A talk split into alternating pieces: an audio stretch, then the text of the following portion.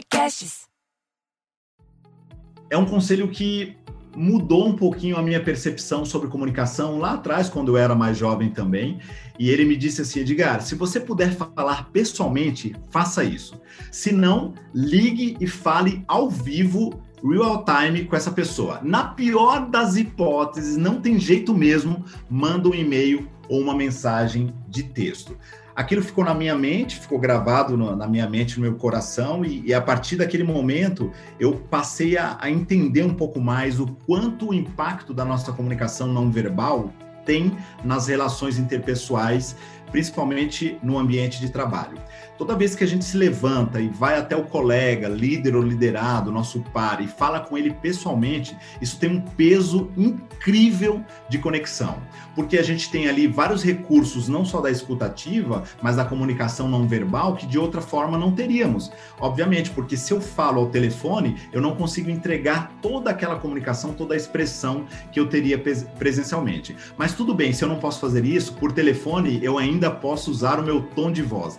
Agora, a gente sabe que uma mensagem de texto, uma mensagem por e-mail, ela não tem, além da letra fria, todo esse peso da comunicação. Então, essa, esse conselho desse mentor para a vida, que se chama Vinícius Camei, mudou a minha percepção de comunicação lá atrás, quando eu era ainda muito novo.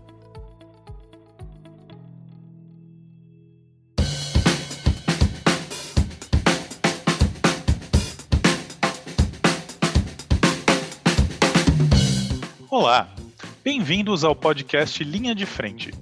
Nosso objetivo é trazer assuntos relevantes para líderes que estão na linha de frente das empresas e diariamente enfrentam desafios novos e complexos com pessoas, clientes, estratégias de negócio e mercado.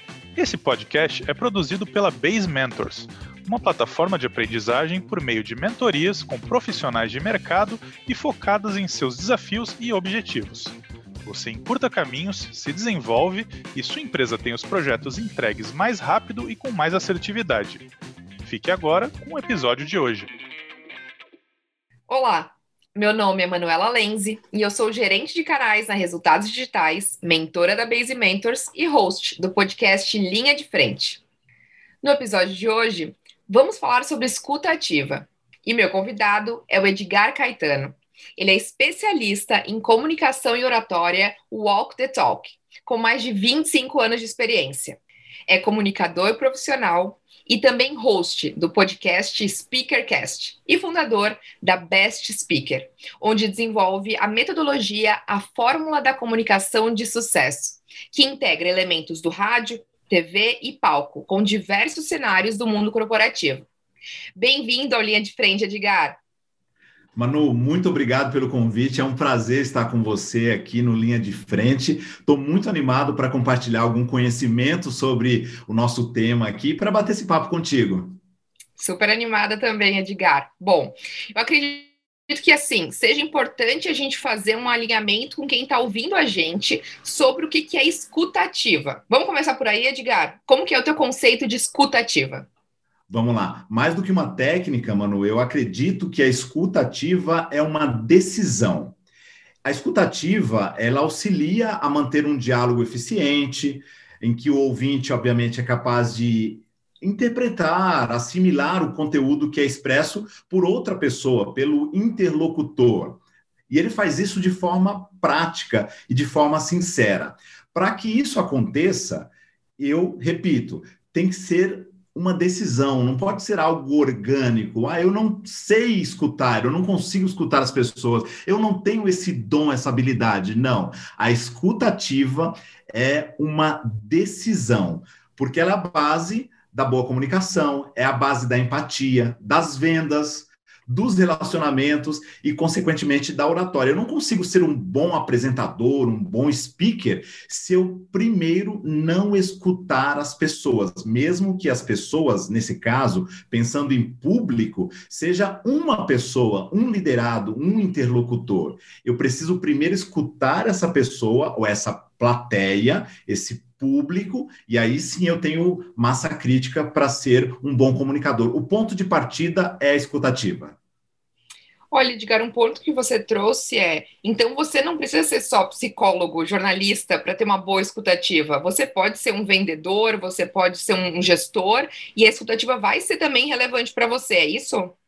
Sem dúvida. A escutativa é uma habilidade que pode ser desenvolvida por qualquer ser humano, qualquer profissional, em qualquer camada hierárquica dentro e fora das corporações. É uma habilidade que sim pode ser desenvolvida, como a gente vai discutir ao longo desse podcast, mas que precisa haver uma consciência. O primeiro passo é tomar consciência de que você tem ou não essa habilidade aflorada. E a maioria das pessoas obviamente, a gente sabe por experiência própria, se fizermos um pequeno laboratório dentro de casa, dentro das nossas empresas, a gente vai perceber que a maioria das pessoas, de fato, não tem essa habilidade aflorada, mas elas podem decidir desenvolver, sim, vendedores, advogados, médicos, consultores, líderes, então nem se fala, eles precisam desenvolver mais do que nunca.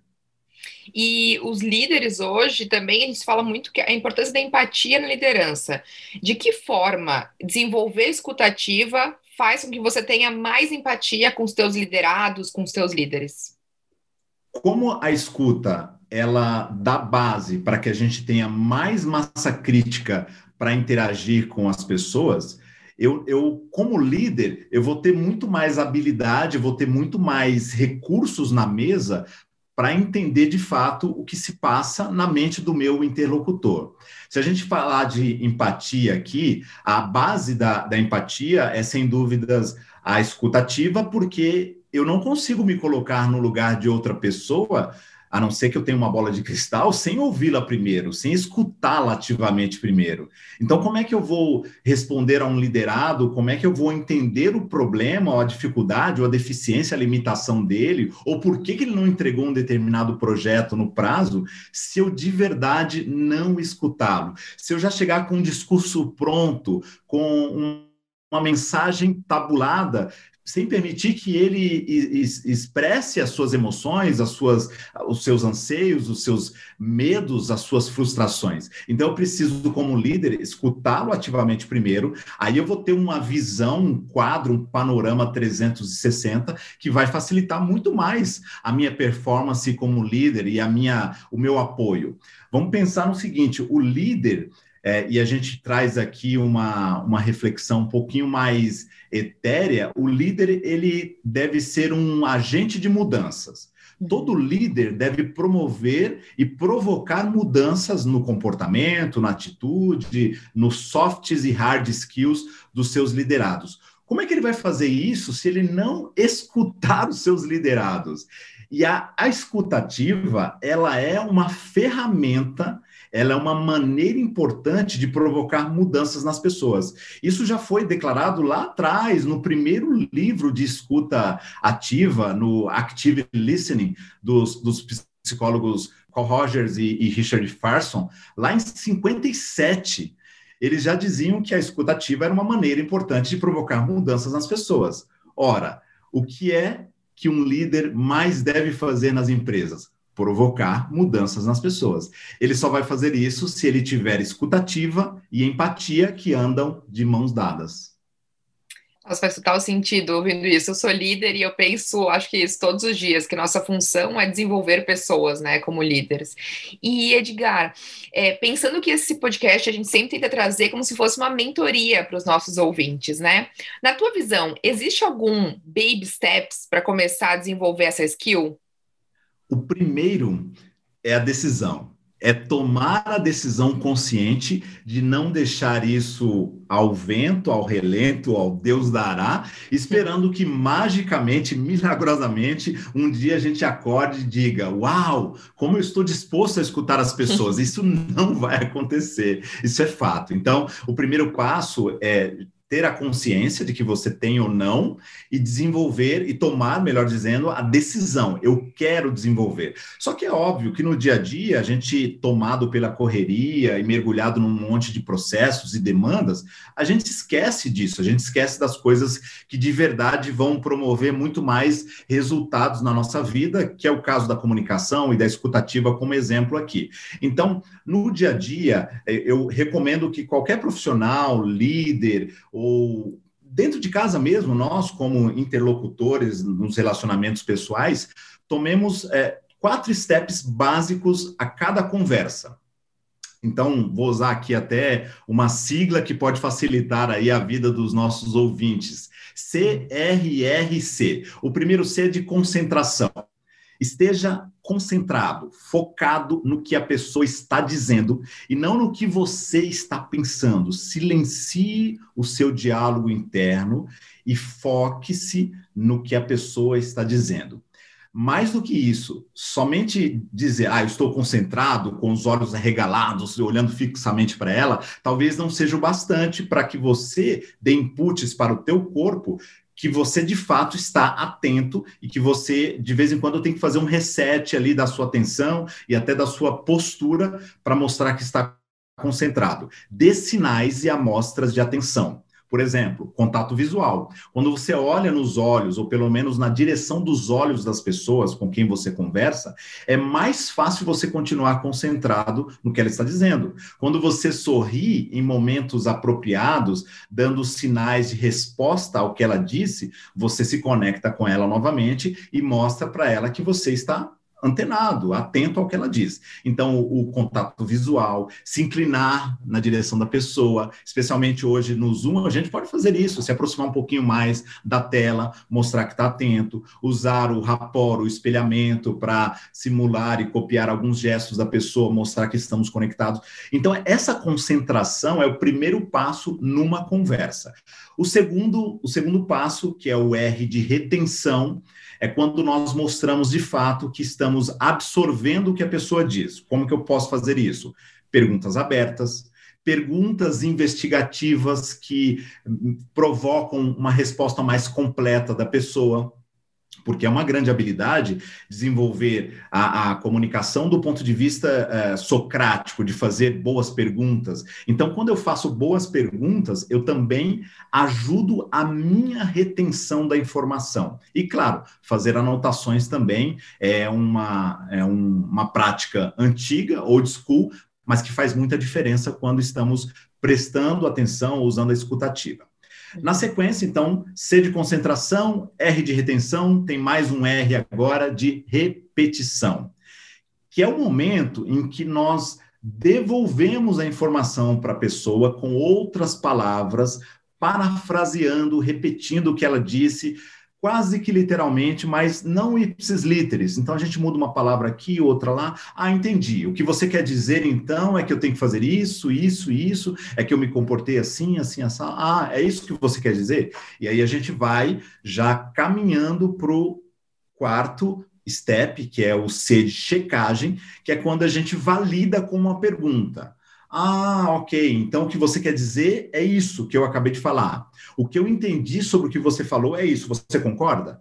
Aí a pessoa vai fazer a validação daquilo que nós estamos é, dizendo, reforçando com o nosso feedback. Esse é o último step, é o último passo, quando a gente compreende efetivamente, compreende efetivamente, melhor dizendo, o que foi comunicado. Então, concentração, retenção, repetição e checagem.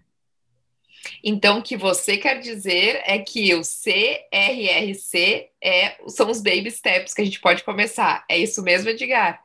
Exatamente. Usei certinho? Usou certinho. muito, muito interessante, Edgar. Me diz uma coisa, você pode compartilhar algum momento da tua carreira em que praticar escutativa foi decisivo? Uau! A gente sabe que à medida que a gente vai amadurecendo, para não dizer envelhecendo, a gente, a gente vai se tornando mais hábil, ou deveríamos nos tornar mais hábeis nessa habilidade. E quando a gente é mais novo, a gente se dá o direito de não ter tanta habilidade de comunicação e muito menos de escutativa. E comigo não foi diferente. Aos 21 anos, eu assumi uma gerência financeira de uma pequena empresa no interior de São Paulo, na cidade onde eu vivia à época, e, obviamente, como qualquer jovem, a gente está muito mais disposto a falar no, no afã da, do dia a dia e do, da crença ilusória de que sabemos tudo, que o mundo é nosso e somos imortais. Então a gente escuta muito pouco as pessoas quando a gente é mais novo. E, e eu tinha bastante dificuldade de escutar os, os, meus, os meus liderados. E, e, certa vez, eu não me lembro qual foi o input que, que me fez refletir sobre isso, mas eu fiquei esperando a próxima oportunidade de receber um, um feedback em que eu teria a oportunidade de mostrar ou não que tinha mudado aquele comportamento. E eu tinha um, um, diretor que era argentino e todo argentino ele fala amigavelmente com você gritando. Então era extremamente difícil para mim aos 21 anos receber um feedback de alguém que falava para ele normalmente, mas para mim ele estava gritando, nervoso e bravo, né? Eu demorei alguns meses para entender que eles, esse era o normal dele. Eu já, já cheguei até questioná-lo mais cedo, logo que eu entrei na empresa. Falei, cara, desculpa, Nicolas, você está gritando comigo? Ele falou, não, eu, eu, sou assim mesmo, eu sou argentino, argentino fala assim e tal. E aí eu entendi que era um processo de comunicação natural para ele, para aquele povo. e aí, certa vez, eu tinha tomado uma decisão estratégica que resultou em prejuízo para a empresa. E ele me procurou, me deu um feedback extremamente extremamente duro, mas necessário. Eu entendi que era necessário. E naquele momento eu simplesmente escutei, escutei, escutei. E quando ele, ele deixei ele falar tudo que ele queria falar. E quando ele terminou de falar, houve um silêncio. E aí é o momento da gente interagir, uma pausa. E eu disse para ele assim, Nicolas, o seu feedback é muito duro, mas extremamente importante para mim. Porque se você não estivesse preocupado de verdade com a minha permanência na empresa, com o meu bem-estar, com o meu desenvolvimento como é, gerente dessa área, eu tenho certeza que você não teria se dado ao trabalho de me dar esse feedback. Você simplesmente teria me demitido e você não fez isso. E aí ele me interrompeu como um bom argentino e falou assim: exatamente, Edgar, eu gosto de você, você é gente boa, eu não quero que você saia da empresa, então eu estou te dando esse feedback porque é importante que você mude isso, isso, isso e preste mais atenção naquilo. E para mim foi, foi extremamente assertivo, eu ganhei a confiança dele e, obviamente, ele ganhou mais confiança uh, da minha parte também. E foi um, um turning point na minha vida nesse sentido, porque a partir daí eu entendi que o feedback muitas vezes vai ser duro, ele vai ser mal endereçado. É, às vezes o carteiro não é o carteiro mais adequado para entregar aquela encomenda, mas a encomenda é muito boa. E a gente tem que olhar mais para a encomenda, a gente tem que abrir um pouquinho a escuta, a baixar um pouquinho a guarda, se afastar um pouquinho do umbigo e ser mais humilde para reconhecer que a pessoa, se ela está de verdade dando um feedback construtivo, mesmo que ela não tenha o melhor traquejo de comunicação, é para o nosso bem. Então, esse foi um momento que realmente é, foi um divisor de águas para mim em, em, se tratando de escutativa. As histórias são ótimas para a gente entender os momentos que a gente errou também. E eu queria entrar um pouquinho mais nesse tópico de erros. A gente falou um pouquinho como o, o do CRRC, para a gente poder começar a ter escutativa, mas quais são os comportamentos, situações que a gente acaba errando e a gente está vendo o contrário da escutativa? Situações são inúmeras, a gente pode trazer aqui reuniões, agora então nem se fala reuniões pelo Zoom, feedback. Eu, eu vou, eu vou continuar falando de feedback aqui para usar o feedback como uma situação que o tempo todo eu ouço nas empresas reclamações de liderados, principalmente, porque são os principais. É, canalizadores de feedbacks, embora o feedback a gente sabe, né, como líder, que o feedback é uma via de duas mãos. O líder também precisa rece receber feedbacks, mas muitas vezes ele se fecha e o time nem sabe que pode dar feedbacks para o líder. Para o líder é um absurdo isso, mas enfim, ah, eu, eu tenho visto vários ruídos, vários problemas de comunicação na hora de se dar feedback. Por quê? Primeiro, nem sempre a comunicação do líder mostra por meios não verbais o que é que ele quer dizer. Muitas vezes ele tem um discurso muito bom, mas a postura, a linguagem não verbal, o tom de voz jogam contra a mensagem dele. Isso faz com que o interlocutor, na posição de alguém que precisa, naquele momento, exercer escutativa, tenha extrema dificuldade de dar atenção, de exercer escutativa, porque há muitos ruídos na comunicação por parte do líder aqui, usando esse exemplo. Então, ele diz algo do tipo: Olha, eu estou muito feliz com a sua performance eh, e eu queria de verdade eh, pensar numa possibilidade de promovê-lo. Com esse tom de voz, e aí a gente consegue imaginar aqui no áudio qual é a postura que esse líder usou e a expressão facial, fica difícil para o liderado entender que é um feedback positivo porque ele não tem um sorriso na fala, um sorriso na voz, no rosto, a expressão talvez esteja fechada, os gestos fechados, uma linguagem corporal um pouquinho mais sisuda. Então, isso dificulta para o interlocutor.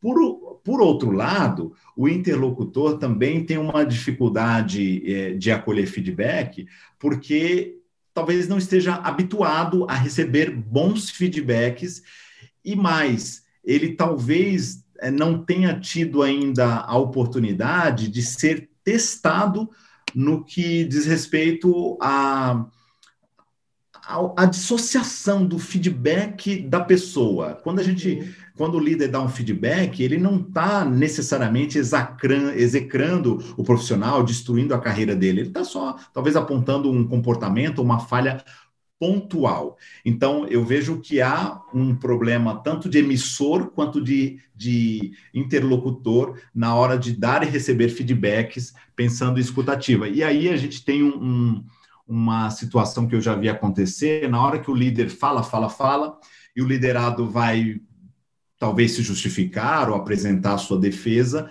o líder se distrai, o líder uhum. não presta atenção, se, a, se volta para o notebook, se volta para o celular e não consegue de verdade prestar atenção. Então, esse é um exemplo muito comum, você deve observar no dia a dia também esse tipo de, de atitude, mas é um dos exemplos. A gente pode falar aqui, por exemplo, de reunião de Zoom, que é usando o Zoom aqui como ferramenta, sem nenhum, sem nenhum patrocínio, hum. mas qualquer ferramenta de videoconferência, ela acaba trazendo a falsa ilusão de que o fato de eu estar ativo e online já indica que eu estou exercendo escutativa. E não é bem assim. Muitas vezes, as reuniões, a maioria delas, permitem que eu fique com a câmera aberta e a minha linguagem corporal vai dar os inputs ou vai dar os sinais físicos de que eu estou atento, de que eu estou antenado ao que a, ao que a pessoa está dizendo. Por isso eu tenho que me desconectar do celular, talvez usar um bloco de notas, manter o meu contato visual na direção da tela, as pessoas que estão do outro lado da tela vão ter a nítida sensação de que eu estou conectado e prestando atenção a elas. E, e, são situações que acontecem tanto no mundo on como no off, porque, de novo, se a gente for para uma reunião corporativa, uma reunião de negócios ou uma reunião de time, a gente sempre vai ter alguém que se desconecta, que tem conversinhas paralelas, ou que se distrai ao celular, que não está de verdade prestando atenção. São comportamentos humanos é, que as pessoas praticam com extrema naturalidade, achando que tudo bem, já que nem tudo o que estão falando é relevante para mim, então eu não preciso prestar atenção. E me diz uma coisa: tem como a gente identificar que alguém está nos escutando ativamente? Tem algo que a gente pode perguntar para identificar isso? Eu aprendi um negócio muito legal com o Tomás Brier, que, que é um grande amigo meu, e ele sim é especialista em escutatória. É, e ele, ele, ele disse assim: não fale enquanto o outro não escuta, não fale enquanto o outro não escuta. Como é que eu vou falar então? Como é que eu vou ter certeza de que o outro está me escutando? Claro, a grande responsabilidade é do emissor. Por isso, o convite aqui é para que nós tenhamos uma fala objetiva, com frases curtas, bem estruturadas, com uma conexão lógica entre as partes da minha fala, uma abordagem de assunto, um assunto por vez, sem confundir as pessoas com aquilo que eu estou dizendo, fazendo pausas entre uma informação e outra para dar tempo das pessoas absorverem aquilo que eu estou dizendo. O meu ritmo de fala, o meu tom de voz vai fazer com que as pessoas também decidam prestar atenção ao que eu estou dizendo, exercerem escutativa para comigo. E aí, obviamente, eu posso também buscar o feedback dessa pessoa, desse grupo de pessoas, sobre cada ponto antes de passar adiante. Então, eu acabo tomando o cuidado de não atropelar os assuntos sem validar o, os assuntos anteriores antes. Eu só vou falar do próximo a partir do momento que o outro me escuta. Então, essa é uma maneira muito prática de identificar se as pessoas estão nos escutando ativamente ou não. É, não tem outra forma da gente, das nossas palavras alcançarem essas pessoas sem que a gente valide com elas, sem que a gente confirme, fazendo uma leitura uh, da sua postura, do seu olhar, vendo se elas estão olhando para a gente. Talvez você pode conscientemente tomar a decisão de fazer um, um silêncio é, é, sepulcral de três, quatro segundos, até que as pessoas voltem a prestar atenção em você. Hum. E mais, você pode, por exemplo, abaixar o volume da sua fala para que as pessoas que estão dispersas prestem atenção. E elas digam: peraí, está falando mais baixo, o que aconteceu? Eu não tô, eu estou aqui disperso, mexendo no celular, deixa eu voltar a minha atenção para o que essa pessoa está dizendo, para que esse professor, líder, palestrante está dizendo, porque pode ser relevante. Então, são formas de assumir o controle da escutativa do outro, garantindo um percentual maior de atenção, mas obviamente a gente nunca vai ter 100%, a gente diminui aí os ruídos e, barreiras, e as barreiras. E eu queria voltar um pouquinho quando a gente estava falando ali sobre perguntas abertas. Eu acho que essa capacidade de você saber fazer perguntas, ela é relevante tanto para é, líderes quanto para os liderados. Queria falar que a gente trouxesse alguns exemplos de perguntas abertas para que a gente possa incentivar também que as pessoas explorem mais é, um conceito, para que a gente possa entender melhor também. Legal. É, Voltaire já dizia que um homem deve ser julgado mais pelas suas perguntas do que por suas respostas fazer perguntas, boas perguntas, perguntas inteligentes, de verdade é uma habilidade que a gente começa a desenvolver agora e não para nunca, porque é, é como tirar água de um poço profundo. A gente não consegue fazer isso sem um equipamento, talvez uma corda, um balde, minimamente, para que a gente tire essas informações da mente das pessoas, que são muitas vezes como poços profundos. Então, é uma habilidade que merece ser desenvolvida. As perguntas, elas acabam gerando uma demanda de pensamento, de análise, as pessoas são obrigadas a pensar nas respostas. Então, de certa forma, perguntas inteligentes vai provocar nas pessoas é, que elas falem mais sobre algo que muitas vezes elas entregaram pouco conteúdo. Então, uma, uma simples pergunta Fale mais sobre isso. Não é, nem, não é nem uma pergunta, na verdade, é uma afirmação, um convite. Me fale mais sobre isso. Interessante o que você está dizendo. Me fale mais sobre isso. Já faz com que as pessoas se abram a colocar na mesa mais informações. Mas as perguntas abertas, muita, a gente sabe, obviamente, quem está nos ouvindo sabe a diferença de perguntas abertas e fechadas. E, e, e, como eu, quem vai me ver aí em algum lugar, em algum, alguma imagem, vai saber que está como eu, careca de saber a diferença. Mas muita gente acaba usando as perguntas abertas de uma forma equivocada, talvez perguntando quem, quando, onde, qual. E essas perguntas, elas, elas não dão muita margem para discussão, para elaboração de uma resposta mais elaborada. As melhores perguntas, elas começam com porquê, como e o que. O porquê por motivos óbvios, ela permite que a pessoa fale a vida é, sobre determinado assunto. O como ela vai ter que explicar um processo, como foi desenvolvido, e o que tem a ver com tudo que ela de, de verdade quer é, entregar, a mensagem, a, até é um processo de validação, inclusive, é, quando a gente está construindo um roteiro de uma palestra, um discurso, uma live, ou seja lá o que for, a gente até é, usa com os alunos essa metodologia de, de saber se eles estão validando ou não a apresentação com o que e daí agora, que são perguntas que fazem com que ele se preocupe com as implicações, com o call to action da, da sua mensagem. Mas, é, voltando aqui para perguntas abertas, vou citar um exemplo, usando o como. Como posso ajudá-la a fazer essa tarefa acontecer? A pessoa vai ser obrigada a explicar a, a, mensurar um pouco mais a, o, o, o, como eu posso fazer aquilo. Não vai, não vai ter como ela dizer algo muito curto, muito objetivo. Ou como é que você chegou nessa conclusão? Ela vai ter que explicar como que ela construiu aquela, aquele projeto, aquela resolução. Então, exige-se mais do interlocutor o, o, o, da comunicação dele e também da construção lógica e racional da sua resposta. Quais regras deveriam estar é, quebrando? Quais regras nós estamos quebrando aqui ao fazer isso, que de repente é contra a política ou contra o código cultural da, da companhia? O que, que nós precisamos saber ou fazer para alcançar essa meta? Então, são perguntas que vão explorar de forma aberta a resposta das pessoas, do time ou do interlocutor, para que a conversa de verdade flua com mais inteligência. Edgar, tentando levar os nossos ouvintes para alguma ação depois que eles saírem aqui desse podcast. Que situações cotidianas que eles podem começar a testar o que eles acabaram de ouvir, é testar a escutativa? Que situações a gente poderia incentivá-los agora a fazer quando terminar esse podcast?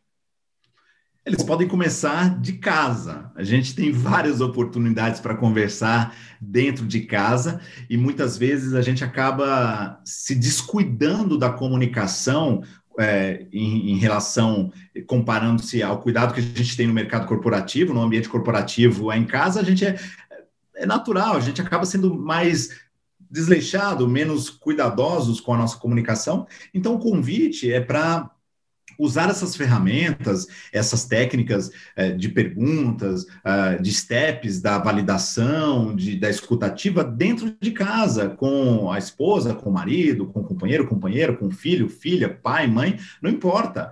É, todo o processo de comunicação, ela permite que a gente perceba se há ou não escutativa, ela permite que a gente use, obviamente, como é, exemplo a escutativa, que a gente seja o primeiro, já que estamos aqui nesse podcast, nós como interlocutores e os ouvintes ah, como interlocutores, prestando atenção ao que nós estamos dizendo aqui, eles podem já chegar em casa, ou talvez já estejam em casa, prestar atenção em como eles usam essas ferramentas no micro.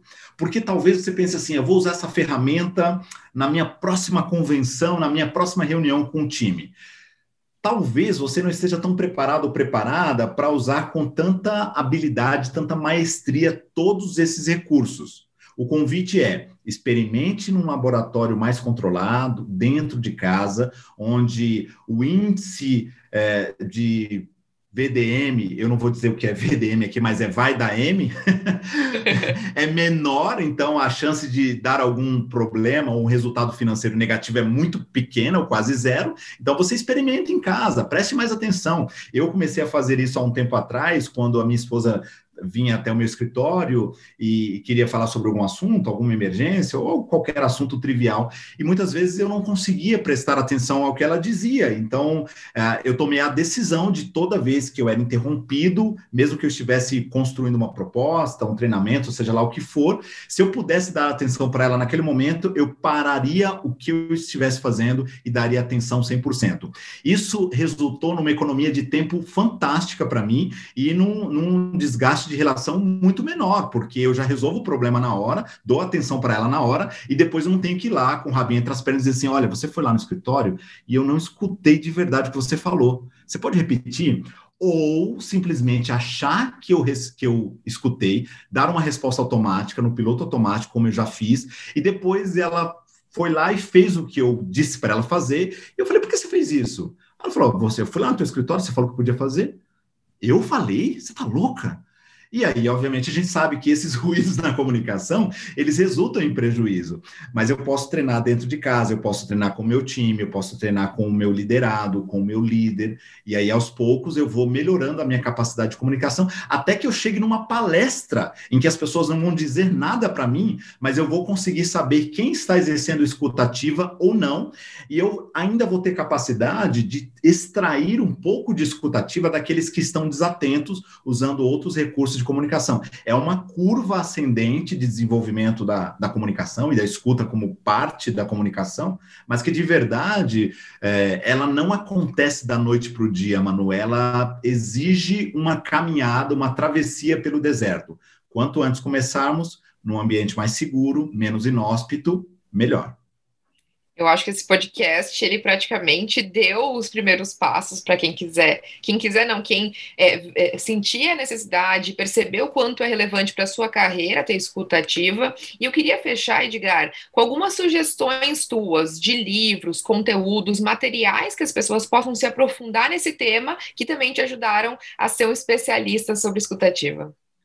Manu, melhor do que indicar um livro um curso, eu vou indicar um nome, uma pessoa que estuda, mastiga, digere, come, se alimenta de escutativa e escutatória todo santo dia, que é Tomás Brie, que é brasileiro, mas cresceu na França e, e ele tem um sotaque é, franco-brasileiro, é uma pessoa fantástica, incrível. Ele, inclusive, tem cursos de escutativa. Então, eu, eu diria que quem está nos ouvindo aqui, procure o Tomás Brie, dê um Google aí, pode escrever de qualquer jeito que você vai achar o Tomás Brie, Tomás com T-H e o Brie com B-R-I-E-U, Tomás Brie.